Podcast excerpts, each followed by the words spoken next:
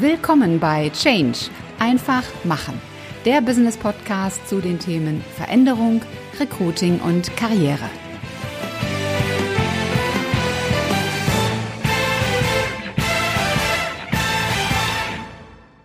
Hallo, liebe Podcast-Community. Herzlich willkommen zu einer neuen Folge in deinem Business-Podcast Change einfach machen. Mein Name ist Ulrike Winzer und ich bin die Gastgeberin in diesem Podcast. Ich möchte heute über ein Thema sprechen, das vor Corona bereits sehr aktuell war und das aus meiner Sicht auch nach Corona aktuell bleiben wird. Es geht um den Fachkräftemangel und es geht um eine Gruppe von Menschen, die aus meiner Wahrnehmung ja sehr stark ausgeklammert wird, wenn nach neuen Mitarbeitern gesucht wird. In meinen Vorträgen und auch in meinen Trainings und Coachings weise ich immer wieder darauf hin, wie wichtig es ist, dass ihr euch Gedanken über eure Zielgruppe macht und auch über eine Ausweitung der Zielgruppe. Das beste Beispiel, das ich immer nehme, das sind Arzthelferinnen. Wo bitteschön sind denn die Arzthelfer? Können Männer das nicht auch? Und da gibt es eine Gruppe, von der ich nach wie vor erlebe, dass sie regelmäßig verschmäht wird. Und das ist die Gruppe 50 plus. Woran liegt das? Kannst du als Unternehmen es dir wirklich leisten, auf diese Leistungsträger zu verzichten? Was sind Gründe, die immer wieder ins Feld geführt werden? Das ist kein Phänomen, das heute erst entstanden ist. Vor vielen Jahren hat schon mal jemand zu mir gesagt, haben Sie keine Jüngeren als 40-Jährige. Deswegen habe ich mir die Frage gestellt, wie real sind diese Gründe, die immer wieder genannt werden, denn wirklich? Und warum wird lieber ein Junior anstatt eines Seniors eingestellt? Ist das alles wirklich so schlau? Ich habe hier meine Lieblingszahl, die fünf wichtigsten Gründe aufgeführt, warum Unternehmen Senioren so mit Vorbehalten entgegentreten. Punkt Nummer eins ist das Thema Gehalt. Das Gehalt ist einer der gravierendsten Punkte, die immer wieder ins Feld geführt werden. Wenn man dabei nur das reine Monatsgehalt betrachtet, dann führt das jedoch nicht weiter. Junge Menschen sind deutlich wechselwilliger als ältere Menschen und das ist ja auch gut so, denn als junger Mensch willst du auch Erfahrungen sammeln.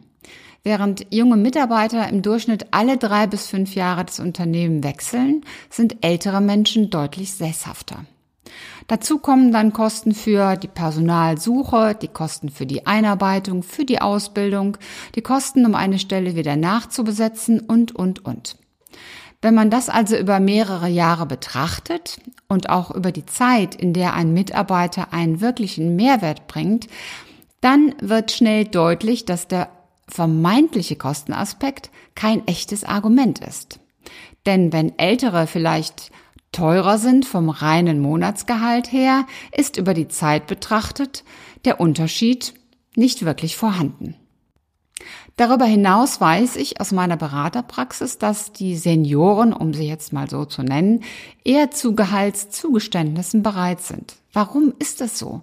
Nun, die älteren Mitarbeiter wollen eher eine Aufgabe, die sie begeistert. Das Team soll passen, der Job soll mit der privaten Lebenssituation harmonieren.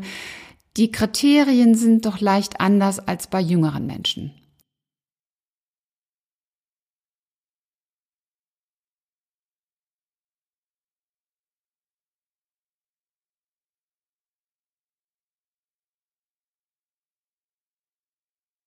Der Punkt, dass schlichtweg das gesamte Paket stimmen muss, der wird hier viel zu gerne auf das Gehalt reduziert.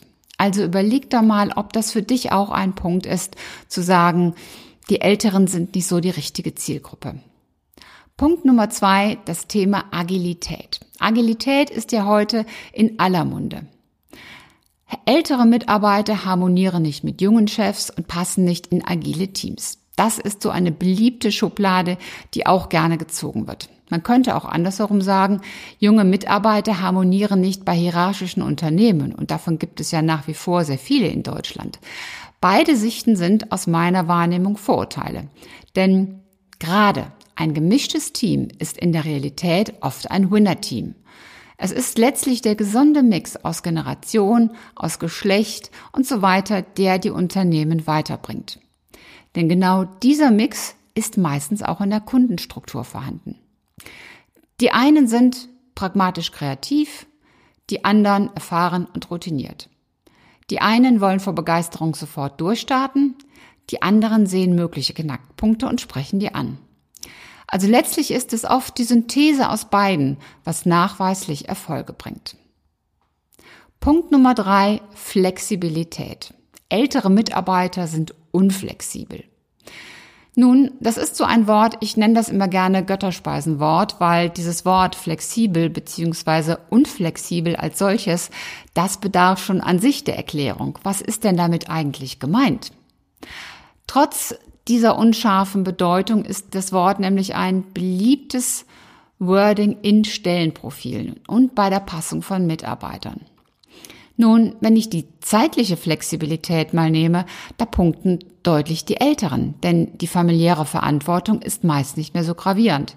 Prioritäten können besser gesetzt werden und bei engen Situationen wird meistens auch besser in Alternativen organisiert. Einfach weil aufgrund des Alters die Erfahrung bereits vorhanden ist. Auch finanziell ist die Flexibilität meist höher, denn es gibt nicht mehr so viele Verpflichtungen, Kredite sind abbezahlt, der höhere Stellenwert wird auf andere Punkte gelegt. Siehe auch das, was ich eben unter eins genannt habe. Punkt Nummer vier: Digitale Immigration. Ein schönes Wort. Ein digitaler Einwanderer, das ist ein Mensch, der nicht mit digitaler Technologie von Kindesbeinen an aufgewachsen ist. Also so wie ich sondern der sich die Nutzung erst als Erwachsener aneignen musste. Sicherlich bin ich selbst insofern, sage ich mal, eine Ausnahme, als ich mit meiner Vergangenheit als Softwareentwicklerin einen klaren IT-Bezug habe. Aber gerade vor diesem Hintergrund und mit Blick auf meine Altersgenossen kann ich behaupten, dass viele über 50-Jährige deutlich länger digital sind als die jungen Digital Natives. Diese älteren Digitalen verstehen nämlich, wie rasant sich die Welt in den letzten 20 Jahren verändert hat, weil sie es selbst erlebt haben. Für Digital Natives ist digital normal und das ist nicht, was das Gros der Kundengruppe widerspiegelt. Vor allem glaube ich, dass die über 50-Jährigen auch die Bedürfnisse der Kundenzielgruppe 50 plus und die Reaktionsweisen auf neue Produkte und Angebote verstehen. Und Machen wir uns mal nichts vor. Die Gruppe über 50 ist für sehr viele Unternehmen eine enorm wichtige Käufergruppe aufgrund der Wirtschaftskraft. Daher ist es schlau, auch Mitarbeiter zu haben, die diesen Gesamtblick haben und die gerade diese Generation als Kunden bewerten und verstehen können. Punkt Nummer 5. Engagement. Ältere Mitarbeiter sind weniger engagiert. Wieder eine Schublade. Diese Haltung, dass ältere Beschäftigte keine Lust mehr haben, sich einzubringen, ist gar nicht so unverbreitet. Fehlende Motivation, das Wissen zu erweitern oder auch aufzufrischen, das wird ganz oft genannt. Und umgekehrt wird dann auf Managerebene auch noch gesagt, dass sich die Investition in eine Weiterbildung nicht mehr lohne. Hm. Tatsache ist aber auch, die Generation 50 plus war noch niemals so gesund, und so engagiert, wie sie das heute ist. Viele sehen nämlich das Alter als ein zweites Durchstarten an und das trifft das Privatleben genauso wie das Berufsleben. Also wenn im Privaten dann das zweite Mal geheiratet wird, weitere Kinder, ein neues Haus gebaut oder gekauft wird, dann gilt auch jetzt nochmal Gas geben im Job. Wenn nicht jetzt, wann dann? So lautet das Motto. Unternehmen, die hier auf die Bremse treten und gerade diese Gruppe nicht wertschätzen, schneiden sich dabei ins eigene Fleisch. Was sind nun die Vorteile der Generation 50 plus? Und ist 50 plus in Wirklichkeit 50 and fabulous?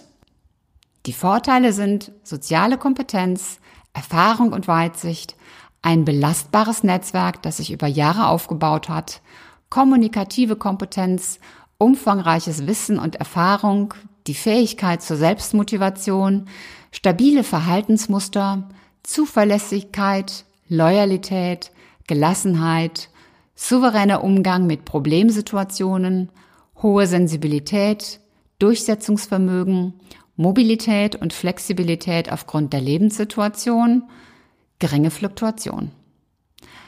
Auch wenn mit zunehmendem Alter so Themen wie Beweglichkeit, Seh- und Hörvermögen nachlassen, so fallen diese Punkte im Zeitalter von Brillen, von Kontaktlinsen und Hörgeräten doch immer weniger ins Gewicht. Entscheidend ist die Frage, welche Kompetenzen wirklich für welche Aufgaben zwingend sind. Fazit. Für Unternehmen lohnt es sich aus meiner Sicht, den Blick auf Zielgruppen zu werfen, die bislang, sei es bewusst oder unbewusst, irgendwie außen vor waren. Schubladendenken ist nicht immer eine gute, bewusste Entscheidung. Manches Mal fällt es uns einfach nur schwer, an das gute Naheliegende zu denken. Und genauso wie die junge Generation viele, viele Vorteile hat, so hat auch die Generation 50 plus viele Vorteile. Am Ende ist es wirklich der Mix, der den Erfolg von Unternehmen ausmacht. Das war's für heute. Ich hoffe, dass dir die Folge gefallen hat und dass du richtig tolle Impulse für dich mitnehmen konntest. Am besten sind immer drei ganz konkrete Dinge, die du sofort umsetzt und die dich weiterbringen. Und wenn du drei Menschen kennst, die von diesen Impulsen ebenfalls profitieren, dann teil doch einfach die Folge mit ihnen. Hat dir diese Episode gefallen? Hinterlass mir gerne eine 5-Sterne-Bewertung und eine Rezension bei iTunes.